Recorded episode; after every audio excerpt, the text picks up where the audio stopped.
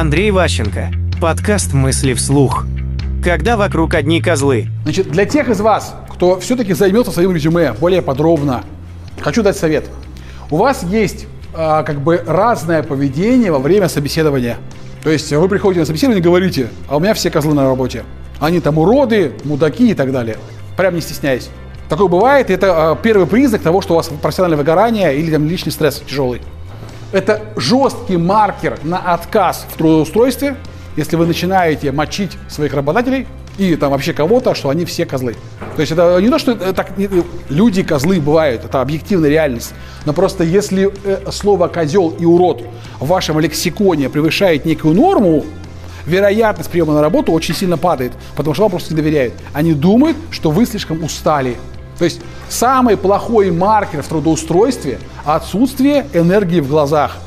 Если видишь, вас затрахало все, никто вас не берет на работу для того, чтобы дать вам там отдохнуть.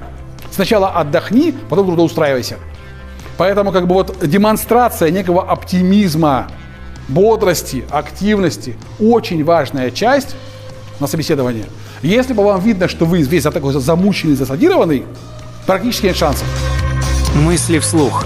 По материалам курса Андрея Ващенко «Личная эффективность».